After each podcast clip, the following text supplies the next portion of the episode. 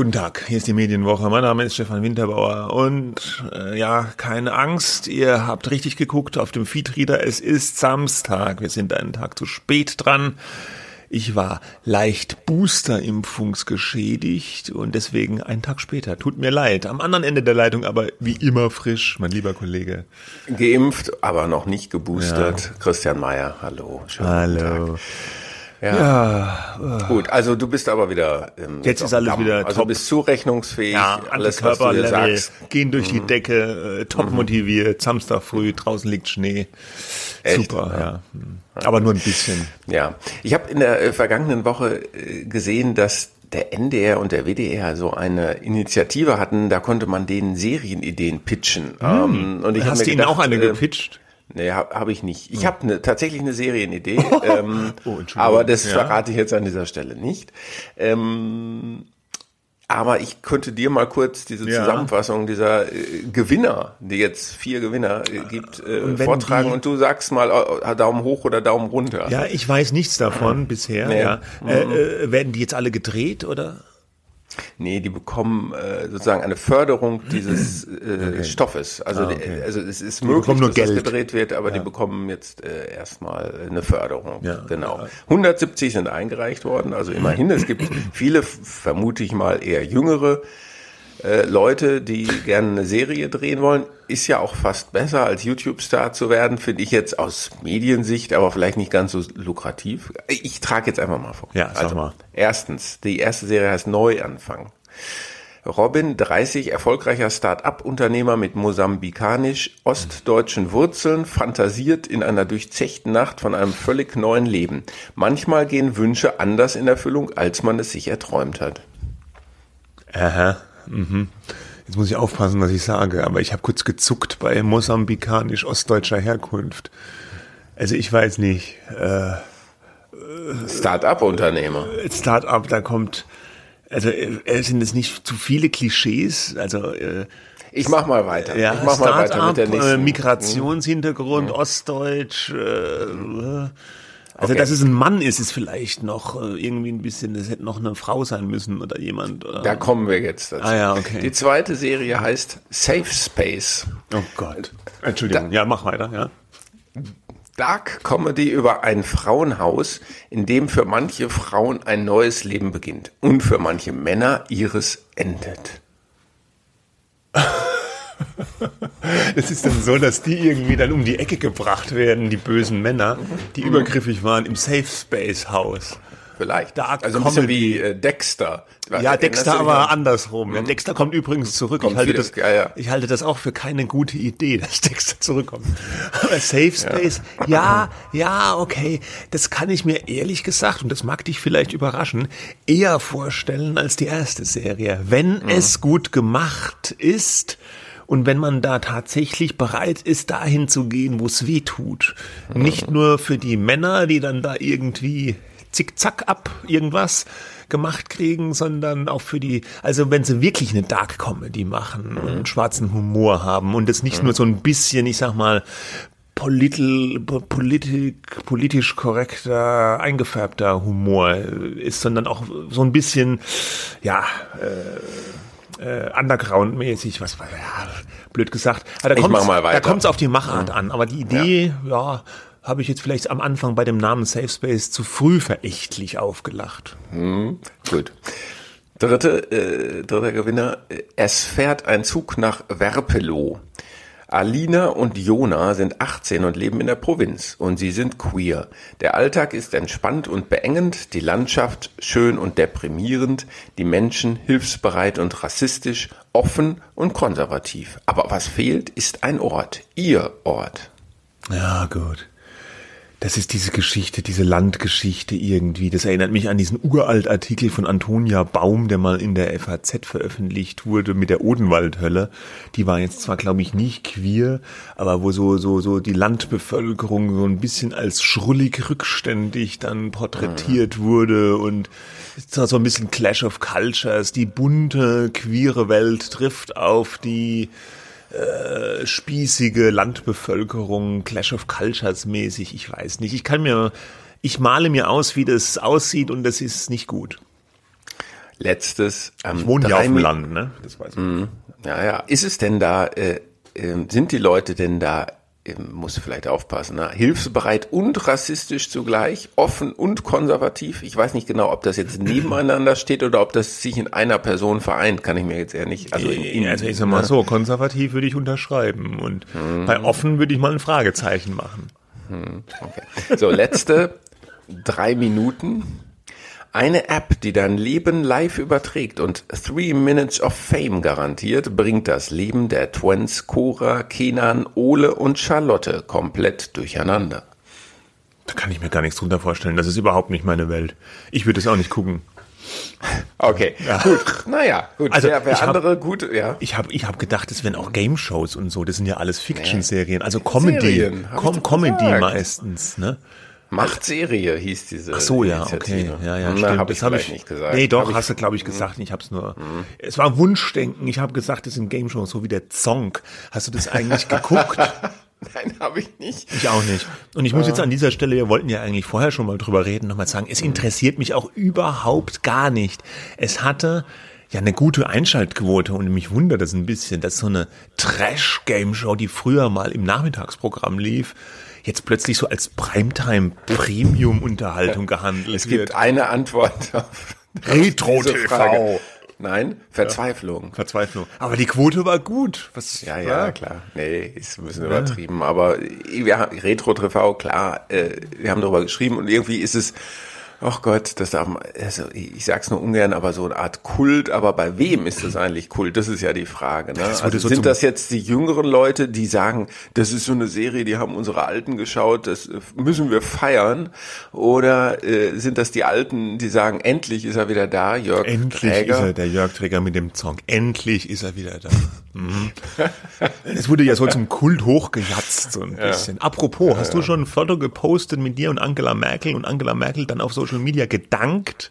Wenn es ein Foto von mir und Angela Merkel gäbe und also du meinst jetzt nicht eine Fotomontage, oder? Nee, nicht mal nicht eine Fotomontage. Also wenn es eins gäbe, hätte ich es natürlich Hättest äh, gemacht, ne? schon längst gepostet. Weil das ist ein äh, ungeschriebenes ja. Gesetz für Medienmacher. Wer ein Foto von sich mit Angela Merkel hat, muss es jetzt posten und mhm. eine kleine Anekdote dazu schreiben und sowas dazu schreiben wie Hashtag Danke Merkel. Das ist wahnsinnig originell. Machen das viele? Das machen meiner Wahrnehmung nach ein, einige. Mhm.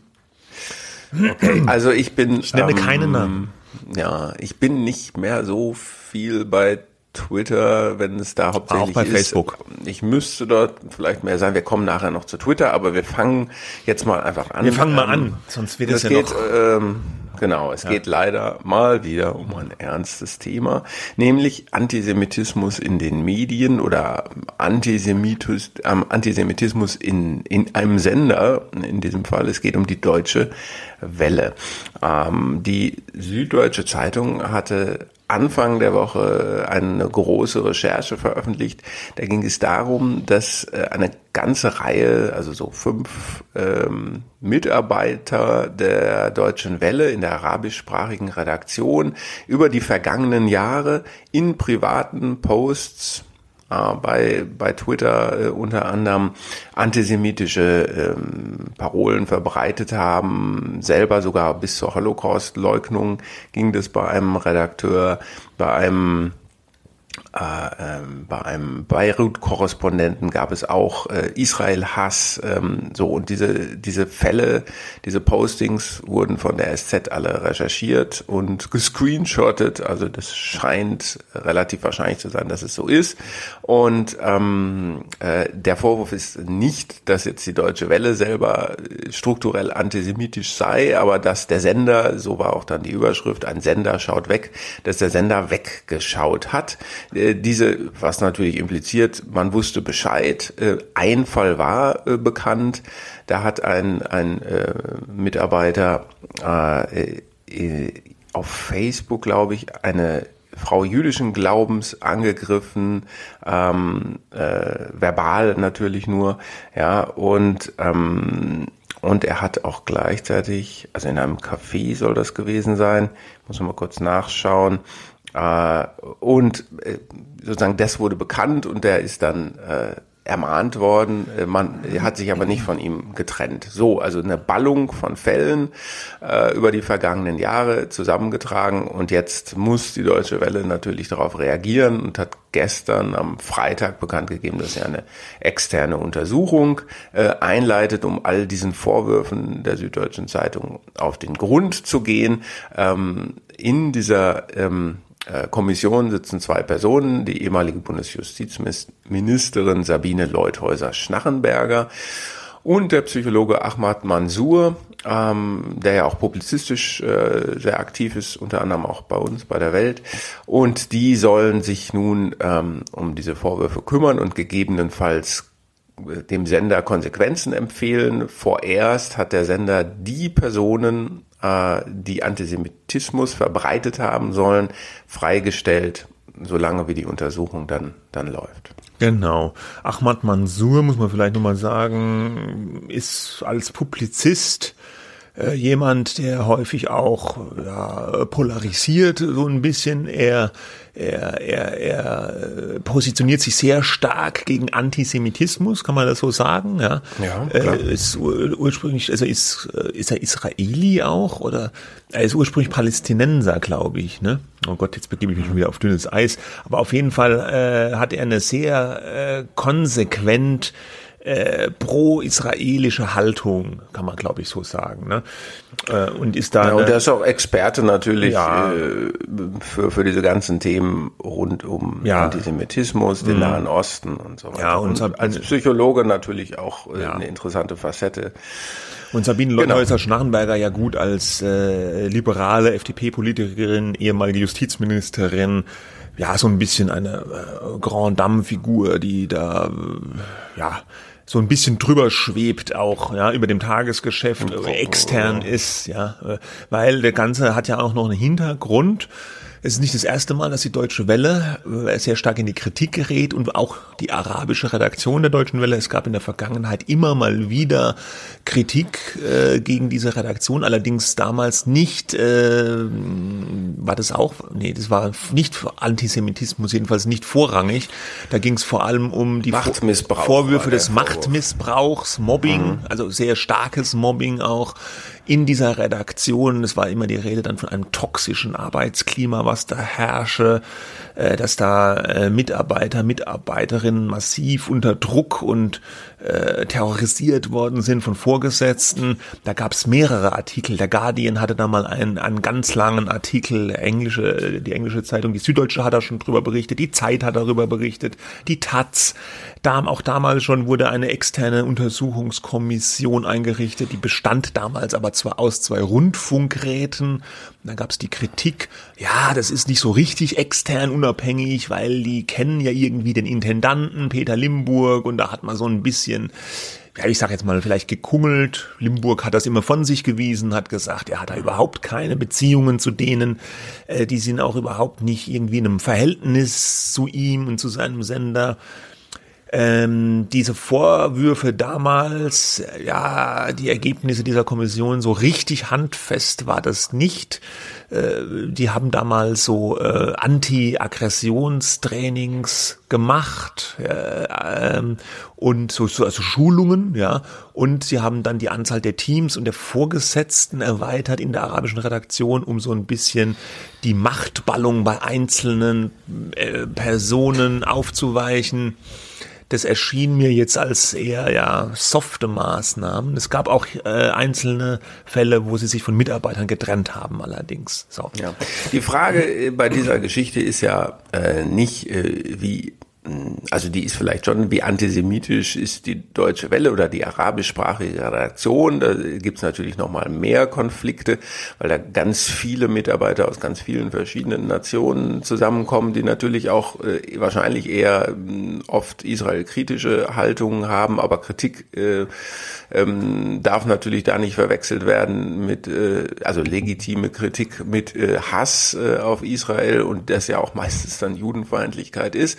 So, ähm, äh, das, äh, das ist das eine. Es, es geht aber eigentlich nicht so sehr darum, sondern dass Leute weil das Programm, ich habe auch gestern mit Peter Limburg gesprochen, äh, dem Programm äh, hat man das nicht angesehen, mutmaßlich, äh, dass es da vielleicht Leute gibt, äh, die solches Gedankengut ähm, hegen und äh, verbreiten. Das ist, machen sie ja, oder das haben sie ja privat gemacht. Mhm. Ne? Mhm. Also es gab wohl einen Fall, aber das war im englischsprachigen Programm, wo ein ähm, Antisemit, äh, ein massiver äh, Judenhasser auf Sendung ging äh, und im, während des Gaza-Konfliktes und dort so äh, anscheinend Verschwörungstheorien verbreitet hat. Das war ein Fehler, da hat man dann auch Stellung zu genommen. Limburg hatte selber auch im Mai, im vergangenen Mai, als es den letzten Konflikt im Nahen Osten gab, auch nochmal an die Mitarbeiter geschrieben, äh, Leute hier, äh, Antisemitismus hat keinen Platz bei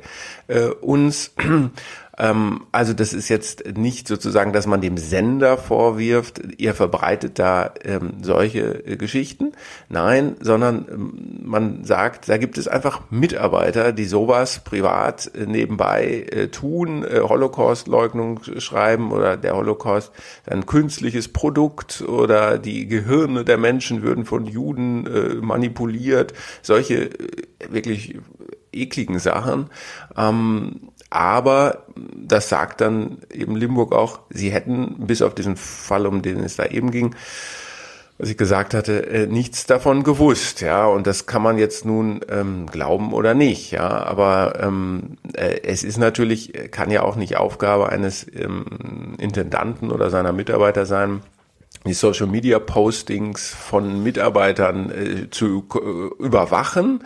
Auf der anderen Seite fällt sowas natürlich auf, vielleicht nicht gleich dem Intendanten, ähm, aber vielleicht einem Vorgesetzten oder einem anderen Mitarbeiter. Und dann würde man doch erstmal sagen, wenn die sowas mitkriegen, ähm, müsste man über so ein Beschwerdesystem sagen, hier, äh, da sind die roten Linien. Ne? Ja, ja. Also Aber zunächst das sind mal, Mutmaßungen. Ja, zunächst also. mal, dass das jetzt in, in privaten, dass es private Äußerungen sind, glaube ich, spielt keine Rolle. Ne? Weil ich kann ja nicht sagen, privat leugne ich jetzt mal den Holocaust und dann gehe ich aber bei der Deutschen Welle rein in das Nein, Büro ähm, und, es, setz, ja, und setz, es spielt keine Rolle insofern oder es spielt keine Rolle meine ich nicht. Ich meine ja. nur es ist schwer das äh, sozusagen zu kontrollieren. Ja, und ja. deswegen äh, es wird ja gesagt wir haben da gar nicht äh, weggeschaut. Ähm, wir wussten es ja nicht ja, ja. Und jetzt müssen wir was tun. Genau ja das das bestreitet ja auch die deutsche Welle nicht dass das nicht geht ja und dass diese Äußerungen nicht gehen. Und auch wenn die auf privaten Accounts gemacht wurden das ist ja vielleicht die einzige Parallele zum Fall Nemi El Hassan, in diesem süddeutschen Artikel wurde ja auch so ein bisschen ein Vergleich dann zu Nemi El Hassan gezogen, der Moderatorin, die beim WDR nicht mm, moderieren durfte, weil sie so anti-israelische Postings geliked hat. Und da wurde so ein bisschen gesagt, ja, das war ja viel weniger schlimm da bei der Nemi El Hassan und hier sind es viel, viel krassere Fälle. Und da wurde weggeschaut ganz lange. Und bei der Nemi El Hassan wurde so ein Fass aufgemacht. Das fand ich war ein Vergleich, der nicht so getaugt hat. Ich finde es richtig, dass der WDR sich letztlich von Frau El Hassan getrennt hat wegen diesen Likes. Ich finde es aber auch sehr, sehr richtig, dass jetzt diese Fälle untersucht werden und dass man sich dann auch, dass man da auch Konsequenzen zieht, wenn sich da das. kann man ja nichts ja, dagegen. Kann also, man nicht, nee, nee. Also kann man gar nichts äh, dagegen. Äh, ich denke, also warum man kann, kann nicht, man das nicht vergleichen? Nee, man kann nee, man kann es nicht so vergleichen nach dem Motto, da war es ja viel weniger schlimm in dem einen. So, ich finde, dieses, das, das, das, das führt so eine Spur auf, ja, das ist nicht so ganz schlimmer Antisemitismus vielleicht und hier ist es aber schlimmer Antisemitismus. Ich weiß nicht, ob es so gemeint war, aber bei mir kam es ein bisschen so, so, an. Ja, und das finde ich, kann man nicht so aufmachen. Habe ich gar nicht, äh, habe ich gar nicht äh, so verstanden. Die Frage ist ja eher, warum ploppen jetzt alle diese Fälle hoch? Ja, ähm, ja gut, warum kommt das? Irgendjemand äh, hat die Süddeutsche darauf hingewiesen. Ne? Das sind ja teilweise auch alte Fälle. Ich Klar. Nein, nein, aber auch mit der, mit dieser, wir sprachen über den Fall Nemi El Hassan, mm. dann gab es die Mitarbeiterin vom ZDF. Mm. Ähm, warum ist das jetzt gerade irgendwie ein, ein, Thema? Wird das jetzt gerade irgendwie intensiver recherchiert? Wer äußert sich wie in sozialen Netzwerken? Oder gibt es einfach mehr Konflikte? Äh, äh was, gut, die, die Postings sind ja teilweise bis zu 2014 zurück, 2018, 2019, die da in der Süddeutschen zu lesen waren. Na, also nicht ganz neu, aber warum wird das jetzt thematisiert? Sind wir sensibler geworden? Äh, schauen wir jetzt doch stärker hin und vorher haben wir nicht hingeschaut? Also wer, wer, wer, das, das ist jetzt Spekulation, was ich sage. Ich könnte mir aber vorstellen, die, der Fall Nemi El Hassan war ja sehr öffentlichkeitsstark. Also wurde sehr viel berichtet und drüber diskutiert. Und ich kann mir vor, es ist häufig so, nach meiner Wahrnehmung, wenn es so ein so eine, so eine Geschichte, so ein Fall in den Medien gibt, dass dann eventuell ja doch ähnlich gelagerte Fälle, also dann auch Antisemitismusfälle, dass dann jemand sich meldet bei einer Redaktion und sagt, ja, äh, da machen die jetzt was mit den äh, Nemi El Hassan, aber da gibt's ja noch viel krassere Fälle hier. Ne? Also dass sich dann Informanten oder Menschen melden mhm. bei anderen ja. Medien und auch was haben, was auch zu diesem Themenkomplex gehört und dann fangen die Redaktionen an zu recherchieren. Das ist häufig so. Ob es in diesem Fall jetzt genauso war, weiß ja. ich nicht. Aber ja. das kann es geben. Das ist auch vielleicht eine Art, nee, nee Herdentrieb kann man das nicht nennen. Das ist einfach, nee. wenn ein Thema äh, in der Welt ist, dann passiert es oft, dass weitere Informationen zu so einem Themenkomplex auch mit hochkommen, weil die Leute mitkriegen, oh, da wird berichtet, das ist interessant. Aber Moment, da weiß ich doch auch was dazu. Da war doch damals da dieser eine Tweet und den habe ich mir gespeichert und ach, guck mal, ne? Und dann wird angefangen zu recherchieren und so kommt es, glaube ich, dazu, dass die Medien häufiger, dass es dann zu so einer Ballung von so, zu, von so einem Thema kommt. Ja. Naja, also das wird jetzt alles nochmal unter die Lupe genommen, unter anderem auch die Kooperation, äh, die die Deutsche Welle so hat. Äh, da gibt es so einen Sender in Jordanien, der wohl, zumindest nach Recherchen von Weiß, ähm, äh, anti ähm, israelischen, also Israel-Hass eigentlich ver verbreitet. Ja, das äh, kann ich jetzt nicht überprüfen. Das war eine größere Recherche bei Weiß, äh, verlinken wir auch noch. Äh, sowas wird dann natürlich nochmal auf den Tisch kommen und ähm, wir, das ist ja auch insofern nochmal sehr heikel für die Deutsche Welle, als äh, dass das ein äh, steuerfinanzierter Sender ist, also öffentlich-rechtlich organisiert, aber eben nicht aus dem Rundfunkbeitrag. Auch das äh, ist ja schlimm genug, wenn es beim öffentlich-rechtlichen Sender äh, solche Mitarbeiter gibt oder gäbe. Äh, aber der ist direkt äh, angedockt sagen, an, an Steuergeld. 390 Millionen äh, Euro im, äh, in diesem Jahr ging aus dem Bundeshaushalt an die Deutsche Welle. Zuständig ist die Bundesbeauftragte für Kultur und Medien, im Augenblick gerade noch so Monika Grütters, bald Claudia Roth. Mhm. Ähm, was ja auch äh, in diesem Artikel angesprochen wurde, war dieser äh, sogenannte Recruiting-Prozess dieser Leute. Ne? Da kam dann, also da wurde dann ja gesagt, da gibt es keine Ausschreibungen. Also diese Vorwürfe betreffen vor allem Leute oder ich glaube sogar ausschließlich Leute, die im Ausland arbeiten, ne? Korrespondenten, wenn ich es richtig gelesen habe. Äh, und da gibt es keinen richtigen Ausschreibungsprozess, sondern die nehmen, äh, wie dann von einem Sprecher gesagt wurde, Leute, die müssen sich vor Ort auskennen, das Mediensystem vor Ort gut kennen und die Werte der deutschen Welle äh, äh ja unterstützen. Und da wird da natürlich, ja, diese Leute, die sich jetzt da antisemitisch mutmaßlich geäußert haben, werden da vielleicht auch irgendwas unterschrieben haben, ich weiß es nicht. Aber das sind natürlich auch attraktive Jobs, sicherlich für Leute da vor Ort in in arabischsprachigen Ländern, wenn sie dann Korrespondent sein können oder Moderator für ein Format der Deutschen Welle ist. Ne? Wahrscheinlich gut bezahlt und dann unterschreibt man vielleicht auch mal gerne irgendwie, ja, ja, ich, die Werte, die, die erkenne ich schon an, ja. Aber vielleicht hat man dann vor ein paar Jahren oder anders getickt noch oder tickt auch noch anders. Ne? Mhm, ich würde ja. sagen, das, also ich meine, das müsste auch Anlass sein für die DW, vielleicht diesen Einstellungsprozess nochmal zu überdenken. Aber da das werden die sicherlich in ihrer Untersuchung auch irgendwie aufgreifen. Ich glaube aber auch, was du sagst, ich hatte auch früher schon mal mit Limburg gesprochen zu diesen alten Fällen. Mhm. Ich nehme Wir hatten ihn hier schon mal im Interview, ne? Ja, ja, genau. Mhm. Ich nehme dem schon ab, also das, das, das ist einfach absurd zu denken, dass da absichtlich weggeschaut wird, ja. Also ich nehme dem Sender und dem Intendanten ab, dass die das nicht wollen und dass die da auch gegen vorgehen, sobald die dem gewahr werden. Also, dass da eine Laissez-faire-Haltung gegenüber Antisemitismus herrscht in der deutschen Welle, das kann ich mir nicht vorstellen, ja. Also, naja, in der Süddeutschen gab es den Vorwurf, dass der Abteilungsleiter, dass ihm Loyalität so wichtig sei. Das ist jetzt alles kolportiert aus, der, aus dem Süddeutschen Artikel. Ähm, und dass man deswegen vielleicht auch mal sagt, komm, äh, das äh, ist jetzt, weiß ich nicht, was da gesagt wird, aber dass man dann sagt, wir halten trotzdem an den, an den Leuten ja. fest. Ja, aber das, das, wie gesagt, das muss dann ja, der Abteilungsleiter äh, ja, der arabischen Redaktion. Und ich, mhm. meine, ich, man kann ja wohl konstatieren, die Deutsche Welle hat ein Problem mit der arabischen Redaktion. Und zwar ja. seit Jahren jetzt. Ne? Ja. Und da müssen mal Strukturen geschaffen werden, dass diese Probleme da irgendwie beseitigt werden. Weil das war ja immer, das waren ja auch die alten Fälle, die Machtmissbrauchs- und Mobbingvorwürfe, das war ja auch größten, hauptsächlich diese Redaktion und jetzt auch wieder. Ne? Ja, also da muss man irgendwas machen. Ja gut, wir warten ab, wie natürlich, wie diese Untersuchung ausgeht. Was sollen sie auch sonst machen? Externe Untersuchung, Konsequenzen freistellen. Viel mehr kann man jetzt da auch nicht machen in dem Fall. Ne? Ja, gut. Okay, was haben wir jetzt? Jack Dorsey und Twitter, ne? Ähm, den machen wir jetzt, genau, Jack Dorsey. Äh, der, hast du den mal gesehen? Das ist der Twitter-Gründer, ne? Ja. Der, der, der hat ja einen Look, äh, der ähm, irgendwie so. Sieht ein bisschen aus wie ein Penner, ne? ein Hippie-Penner, also, ja. Wenn der irgendwo in San Diego so am Straßenrand in einem Batik-T-Shirt eine Mülltonne durchwühlen würde, würde man sich nicht wundern.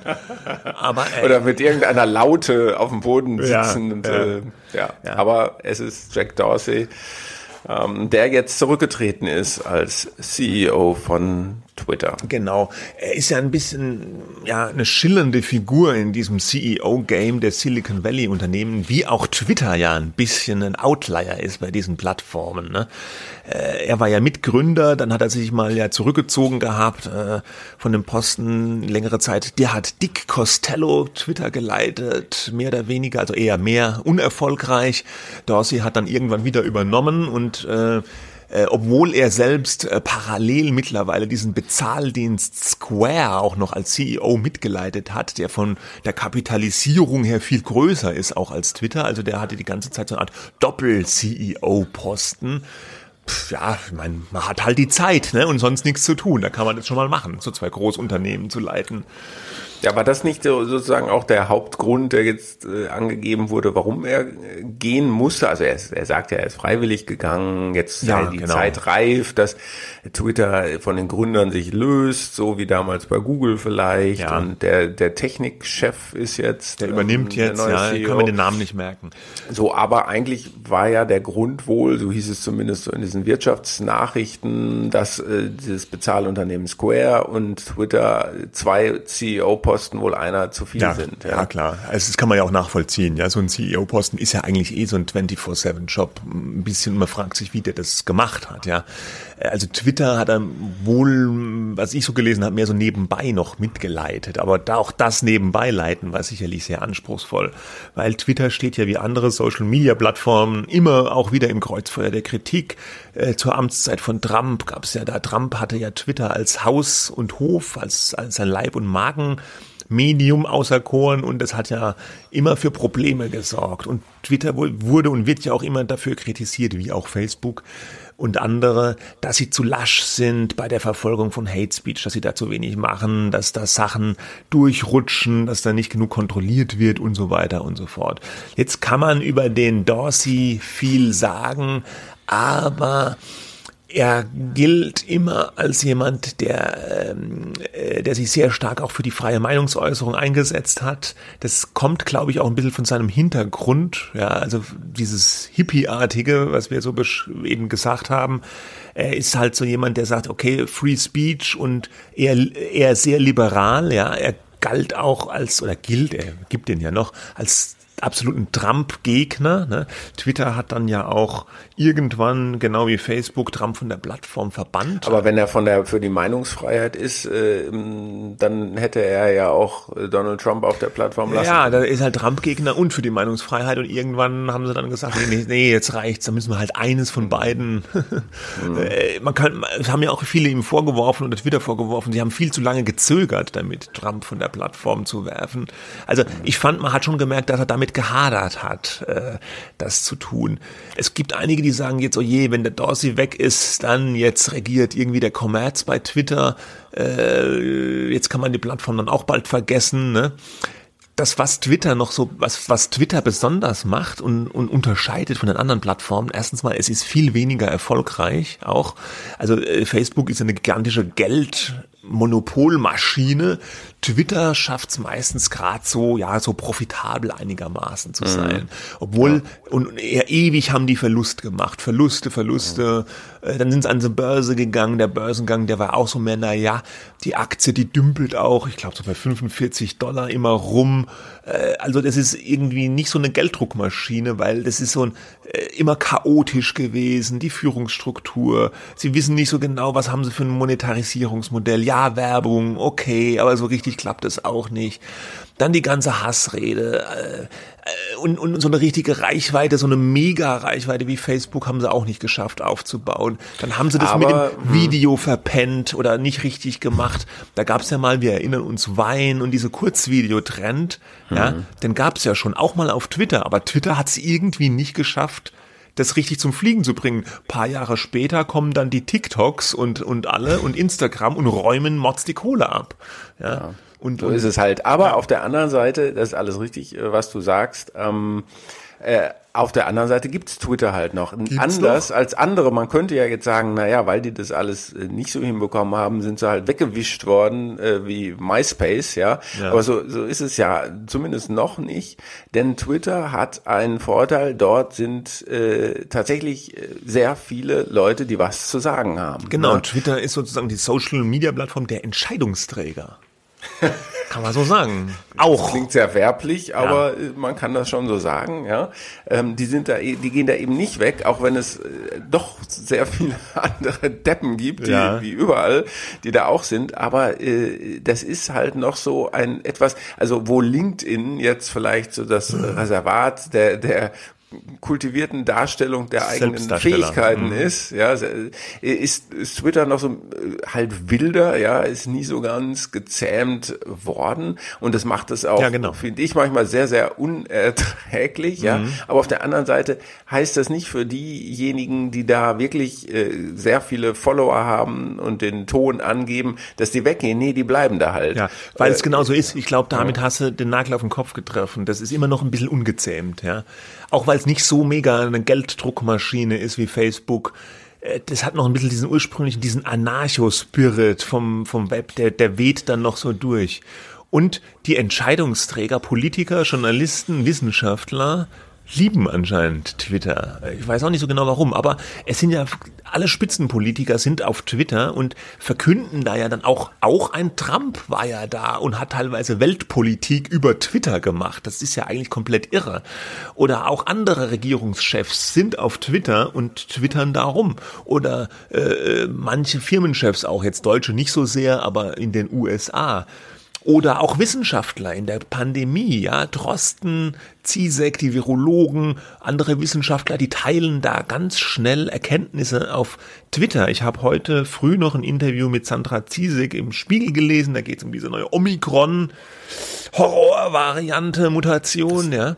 Und da hat sie auch gesagt, ja, und dann hat der Spiegel gefragt, ja, wie, wie, wie sind Sie darauf aufmerksam geworden? Und dann sagt sie, ja, ich habe als erstes dann, habe ich auf Twitter da was gelesen, was Kollegen aus Südafrika getwittert haben.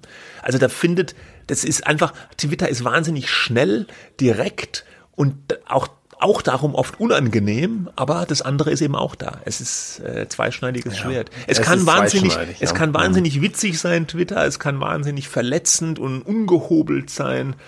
Aber ehrlich gesagt bin ich ganz froh, dass es so ist, wie es ist. Ich habe meinen Kollege, der Nils Jakobsen, du kennst ihn auch. Mhm. Habe ich den Artikel hier? Der hat einen, äh, äh, der hat einen Artikel geschrieben zu äh, Twitters wilder Ritt. Wie gut oder schlecht waren die Jack Dorsey-Jahre? Und da hat er so eine kleine Typologie der, der Social-Media-Plattformen, so aus seiner persönlichen Sicht aufgeschrieben. Ich, ich, ich lese es gerade mal kurz vor. Da, das, weil ich, ich bin genauso, 100 Prozent kann ich das unterschreiben. Snapchat, TikTok, ich bin die falsche Zielgruppe. Beide Apps sind nicht auf meinem iPhone installiert. LinkedIn, streberhaftes Getue, ist mir nicht mehr seit der achten Klasse so untergekommen. Ich vermeide das, Anführungsstrichen, Business-Netzwerk und seinen Ich-Ich-Ich-Darsteller so gut es geht. Klammern, ähnliches gilt für Xing. Facebook, wir haben unseren Frieden gemacht. Nach 13 Jahren bin ich für Family und Friends hier zu finden.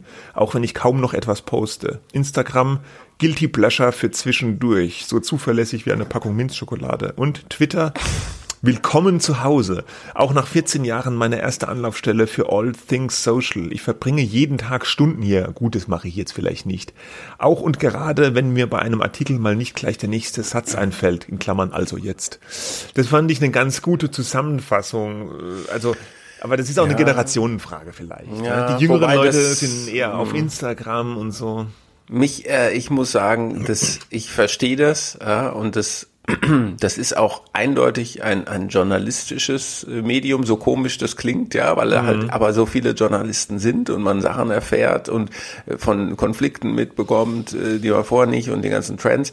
Mich ähm, stößt es in letzter Zeit zunehmend ab, weil ich, aber da, auch da gibt's ja auch Studien drüber, das gilt für soziale Medien insgesamt, weil es mich sehr schlecht gelaunt äh, macht. Ähm, da, da gibt's schon, also ich meine, LinkedIn hat schon auch seine Vorteile Vorteile, da kommen wir mal zur anderen ja. Seite. Diese, äh, diese Rechthaberei bei Twitter geht mir ja, so dermaßen klar. auf den Geist. Äh, und ich, ich, also wirklich, ich, ich mach das auf. Da folgst du wahrscheinlich zu vielen Journalisten. Ja, also was will sein. man machen? Es gibt einen äh, längeren Artikel von Andrian Krei übrigens auch jetzt über den Abschied von Jack Dorsey äh, bei Twitter und das finde ich, das muss man halt eben auch sagen. Ich, äh, das habe ich auch nicht mitbekommen. Er sagte ungefähr zur gleichen Zeit, als Dorsey seine seiner Belegschaft mitgeteilt hat, ähm, dass er jetzt äh, erstmal in den Sack haut. Ähm, gab es ein neues offizielles Konto im Namen von Claudia Roth, also der neuen Kulturstaatsministerin. Und in kürzester Zeit folgten äh, diesem Konto 6400 Nutzer, darunter, ich lese jetzt vor, darunter viel Politaktivistinnen und Medienprominenz. Viele gratulierten der vermeintlichen Claudia Roth zum neuen Amt. Kurz danach der Schock, denn ihr erster Tweet lautete, traurige Nachrichten, Schriftsteller Peter Handke ist tot. Aber das stimmte halt nicht, es war gelogen und das Konto war halt auch... War fake. Hm. Hatte es einen blauen Haken? Glaube ich nicht. Aber ja. das, aber man sieht natürlich, dass auch auf Twitter genügend Leute unterwegs sind, ähm, ja. die, die bereit sind, alles zu glauben und dass da auch mhm. aller möglicher. Ich sag mal so, Twitter äh, ist äh, sicher kein Social Network für Anfänger. Genau, äh, ihr Anfänger. Ja. Was fällt hier auf die falsche Claudia Roth rein? Ja. ja, es hat ja auch so seine eigenen Regeln, ja, mit dem Punkt, den man dann von dem Ad setzen muss und wie mache ich einen Thread auf richtig. Das machen, das kommt dann auch über alle Nase lang kommt es vor. Dann kann irgendein Politiker oder Journalist kriegt es nicht richtig hin, so ein Thread, also so ein Gesprächsfaden da richtig aufzuklappen und dann machen sich wieder alle über den lustig und fallen über den her ja, das ist einfach der Ton, wie er da früher mal in so Foren vorgeherrscht hat. Und der aber, ist dann noch ähm, mit all seinen Schlechtigkeiten irgendwie am Leben, ne? Aber, aber nur mal so gefragt, äh, du willkommen zu Hause, ja, äh, so ja. da fühlt man sich wohl und so, aber du twitterst selber doch auch sehr wenig. Ja, ich twitter manchmal, aber wenig, ja.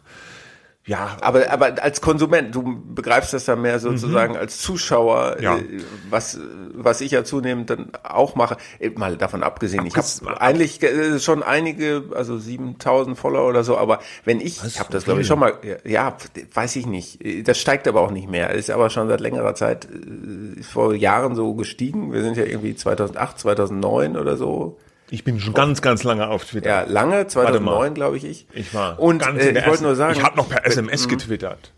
So. Ja. Äh, geil. Äh, und äh, aber seit Juli 2007 sagen, hm. bin ich bei Twitter. Oh, dann bin ich glaube ich 2008 oder aber so. Aber ich habe nur 2058 aber, Follower.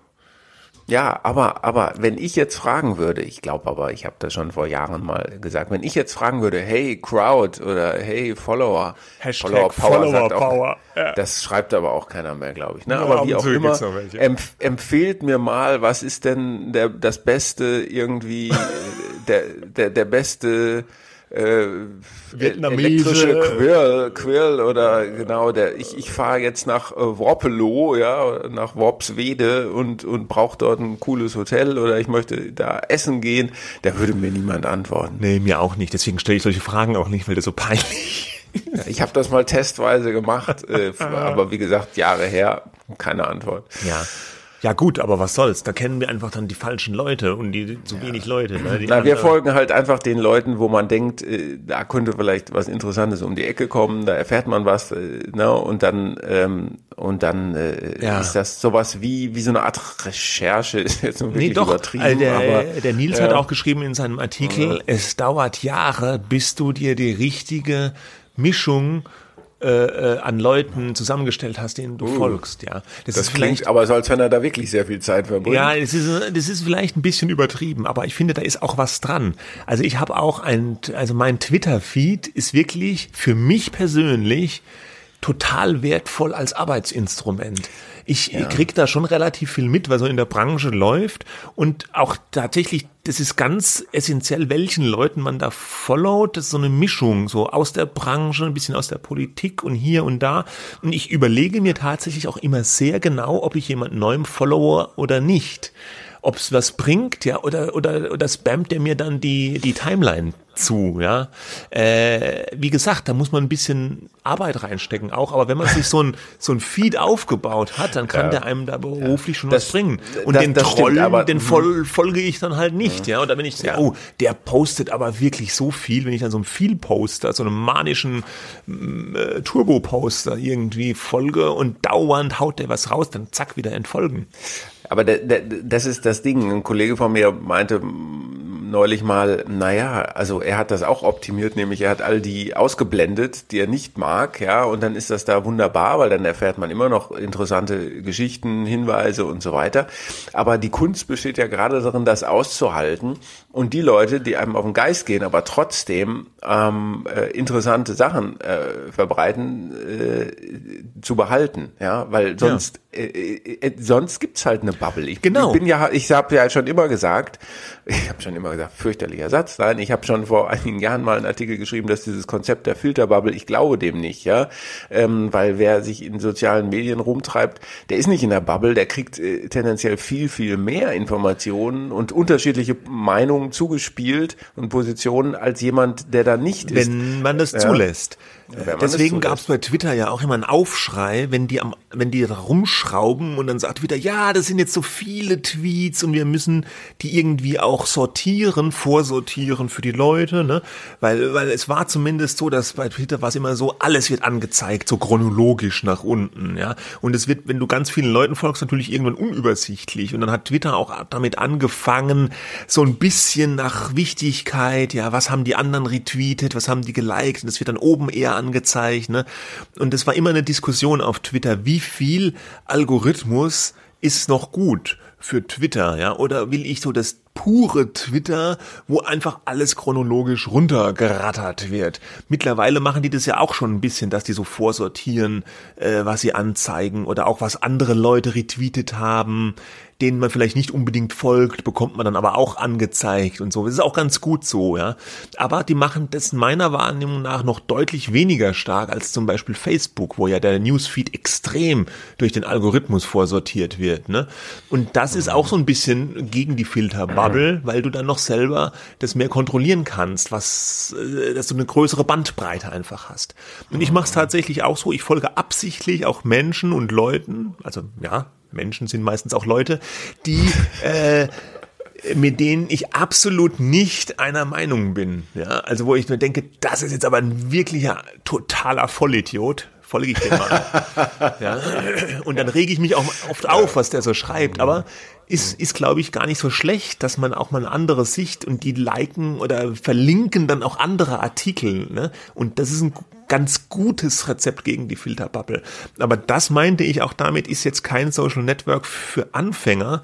Da musste man sich schon, muss man sich schon ein bisschen mit befassen und so und aktiv auch da was machen. Nicht nur, äh, auch wenn man nicht so viel postet. Ab und zu poste ich schon auch noch was, aber mir fällt halt auch nicht so viel ein und so. Ja, irgendein Tweet aus der Bahn, wo du sagst, läuft mal wieder Deutsche scheiße. Bahn. Ja. Warum schon wieder Verspätung? Ja, Eine Stunde. Ja, aber das ist halt auch ein typischer Tweet-Situation, weißt du? Ja. Weil ich habe dann Zeit, ja. ja. ich mhm. rege mich tierisch auf, ich bin emotional aufgeladen, habe nichts anderes zu tun und dann twitter ich aus der Deutschen Bahn. So, so. Und, äh, und um das, um diese äh, sozusagen kleinen äh, Austausch äh, nochmal zuzubinden, äh, und das steht jetzt in Gefahr, weil Jack Dorsey weg, weg, weg ist. Mag, Weiß man nicht, ne? Sagen manche, ja. Also warten wir es ab. Ich hoffe, es bleibt mhm. alles, wie es ist. Ne? Der wird ja auch noch Anteile haben und so. Also ob jetzt der Dorsey der alleinige Garant der Unabhängigkeit von Twitter ist, ich, hm. ich bezweifle es. Ich glaube eher, es geht so weiter wie bisher, hoffe es. Ja, denke es auch. Gut. Schleifchen Jawohl. drum. Letztes Thema für heute. Genau, wir kommen zu einem Thema äh, namens Jugendmedienschutz. Und ähm, es geht darum, dass das Verwaltungsgericht in Düsseldorf ähm, einem Eilantrag ähm, von, von äh, zwei Porno-Webseiten äh, ähm, nicht stattgegeben hat. Äh, es geht um die Betreiber unter anderem äh, heißt MindGeek, ein Unternehmen, da gehört YouPorn beispielsweise dazu. MindGeek. MindGeek. Ja, ja, ja. ja. Äh, da gehört äh, YouPorn unter anderem dazu, also die sehr, sehr großen, reichweitenstarken Porno-Webseiten. Ähm, und ähm, die haben Anträge gestellt, liegt schon ein bisschen zurück, weil die Landesmedienanstalt Nordrhein-Westfalen gesagt hat, hier, dieses Angebot kann nicht mehr äh, in, in Deutschland für deutsche Nutzbar, Nutzer sichtbar sein, weil du auch äh, auf diese Seiten kommst, wenn du nicht 18 bist, ja. Also da gibt's ja äh, wohl immer so eine Altersabfrage, bist du 18 oder nicht? Und dann ja oder nein, klick, ja. Klick. Ja, weg. Genau, da kann auch ein 14-Jähriger ähm, dann sagen, ja klar bin ich 18, dann bist du drauf. Und äh, das äh, deutsche Jugendmedien, der deutsche Jugendmedienschutz äh, sagt, ähm, nein, solche Inhalte dürfen eigentlich für unter, also für nicht volljährige ähm, Jugendliche und Kinder nicht erreichbar sein. Sie sind es aber. Und ähm, deswegen hat die Landesmedienanstalt Nordrhein-Westfalen, die solche äh, Webseiten auch kontrollieren soll, ja, die sind eigentlich für den privaten Rundfunk klassischerweise zuständig, den zu kontrollieren, aber die haben ihr ihren Einflussbereich unter anderem eben auf den Jugendschutz äh, ausgeweitet. Äh, ähm, und dann haben diese Unternehmen gesagt, nachdem die Medienanstalt äh, das so vertreten hat, nee, da, dagegen müssen wir vorgehen. Ähm, denn die, die sitzen im Ausland, ja, äh, und in dem Fall ist ihre Adresse auf Zypern relevant. Das sind am Ende, glaube ich, aber eher Briefkastenfirmen, ja. Mhm. Und die sagen, nee, es gilt doch hier das Herkunftslandprinzip. Ne? Mhm. Entscheidend ist ähm, nicht, welche Gesetze in einem Land gelten, in dem wir äh, sozusagen zu erreichen sind, äh, unsere Inhalte, sondern es gilt das Gesetz des Landes, äh, von wo wir aus operieren. Und in dem Fall war das äh, Zypern oder ist das Zypern. Und da hat nun dieses Verwaltungsgericht ähm, in dieser Woche gesagt, nee, in diesem Fall geht der Jugendmedienschutz, der Jugendschutz vor diesem Herkunftslandprinzip. Ja, was dann am Ende bedeuten würde, wenn das durchgezogen wird, es muss erst noch in der Hauptsache entschieden werden. Es ging erstmal um diese Eilanträge was dazu führen würde, wenn die nichts ändern und keine ordentliche Altersabfrage hinkriegen, die tatsächlich äh, mit einer, dass man sich ausweist und das verifiziert und authentifiziert, ja, wenn die das nicht hinkriegen, dann gäbe es, und das ist sozusagen das Signalwort, dieses Buzzword, was dann jetzt immer kommt, Netzsperre. Netzsperre, Netzsperre für, Por für Pornos. Mhm. Ja. So. Ähm, hm. Gut, und äh, was, was ist davon äh, zu halten? Also erstmal dieses Auslandsprinzip da, äh, das finde ich, ist meine persönliche äh, juristische Laienmeinung ziemlich ein Kokolores. Also zu sagen, ah, okay, ich sitze da im Ausland, da gelten irgendwelche Halligalli-Regeln und nur weil ich im Ausland sitze, gelten die da und da funke ich oder sende ich übers Internet einfach munter in euer Land, wo ganz andere Gesetze gelten. Das kann ich nicht als Regel nachvollziehen. Da finde ich, ist die Argumentation der Landesmedienanstalt und des Gerichts nachvollziehbar, dass man sagt, es gelten die Gesetze im Land. Die, die Inhalte werden hier abgerufen also müssen auch unsere Gesetze gelten. Ja, so ich. ist das ja ein bisschen mit den Steuern auch. Ne? Ja, also äh, genau. Steuervermeidungsprinzip, da heißt es ja ganz genau, so bitteschön versteuern dort, wo der Dienst genutzt wird und nicht nur da, ja. von wo man operiert. Ja, Irland sitzen ja alle dann vielfach, also die nicht die Pornounternehmen, äh, sondern jetzt Facebook und Co. Ja, ja. und ja. Äh, und und den, den, das Argument Jugendschutz kann ich auch nachvollziehen. Also das ist offensichtlich, dass diese Sachen nicht jugendfrei sind und dass die ohne Probleme von jeder egal wie alt im Internet abgerufen werden können mit einem Mausklick und dass man da mal einen Riegel vorschiebt, finde ich im Prinzip keine schlechte Sache. Und ich weiß auch nicht, was da Netzsperre sein soll, weil wer das konsumieren will, kann es ja dann immer noch konsumieren, muss sich halt irgendwie verifizieren als volljährig.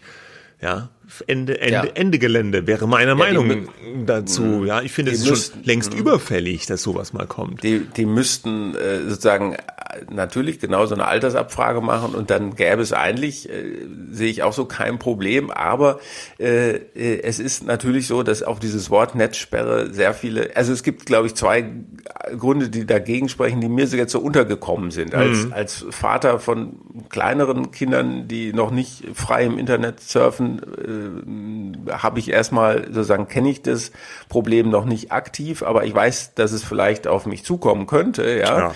Aber dass man, äh, aber die zwei Argumente dagegen sind erstmal, äh, Netzsperre ganz, ganz böse. Ja, alles, was irgendwie nach Netzsperre aussieht, ist böse, denn es beschneidet sozusagen die Freiheit der Nutzer. Aber es wäre doch gar keine Sperre, es wäre nur eine Altersverifikation, oder? Oder gilt ja, es dann auch ja, als Netzsperre? Ja, ja. Nein, nein, nein. Äh, ja. Sie, Sie müssen so etwas machen. Ein Kollege sagte mir äh, gestern, in England gibt es sowas äh, bereits. Also mhm. eine richtige Altersabfrage, wo du dann mit einem sozusagen Dokument um die Ecke kommen musst. Ja, mhm. dagegen steht dann auch immer so ein bisschen das wollen die Unternehmen natürlich. Natürlich, die wollen das weil, nicht, weil es kostet äh, Reichweite. Weil die, weil die Nutzer wollen es nicht, die scannen ja nicht ihren Pass. ja, oder dann also musst du noch so eine, so eine Videoverifikation machen, wo irgendjemand am Video...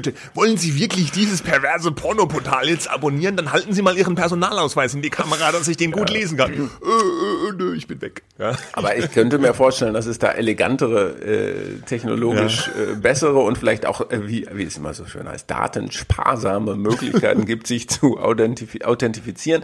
Aber natürlich, äh, die Mehrheit der Nutzer will sich wahrscheinlich überhaupt nicht in irgendeiner Weise ausweisen.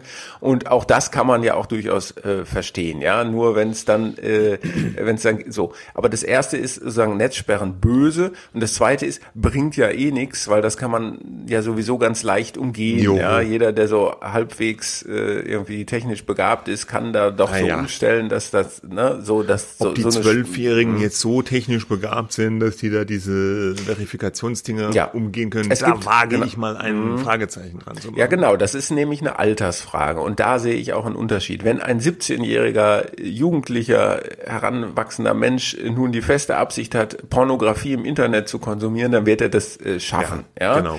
Und äh, dann ist das halt die Frage, ist das jetzt gut oder schlecht? Äh, also das, äh, das sozusagen das Bild, was da von Partnerschaften und Sexualität vermittelt wird, ist wahrscheinlich nicht das, was man seinem Kind mit auf den Weg geben will. Ja. Bisschen fragwürdig, aber äh, vielleicht bei 17-Jährigen, hm, ne, also die sollen sich auch ihr eigenes Urteil bilden können, ja. Hm. So, aber du hast eben zwölfjährig gesagt und da geht's halt los. Also hm. wenn man so, die können das wahrscheinlich noch nicht umgehen und da ist natürlich die Gefahr, dass man da vielleicht weiß es nicht, ob wie groß die Gefahr ist, dass man zufällig auf solche Seiten kommt, ja. Ähm, aber äh, naja, zufällig. Aber selbst, aber wenn, auch wenn ein Zwölfjähriger das gerne äh, tun würde und sich das mal gerne anschauen würde, dann äh, kann er das vielleicht nicht so leicht äh, umgehen und da bräuchte da die Hilfe vom größeren äh, Bruder.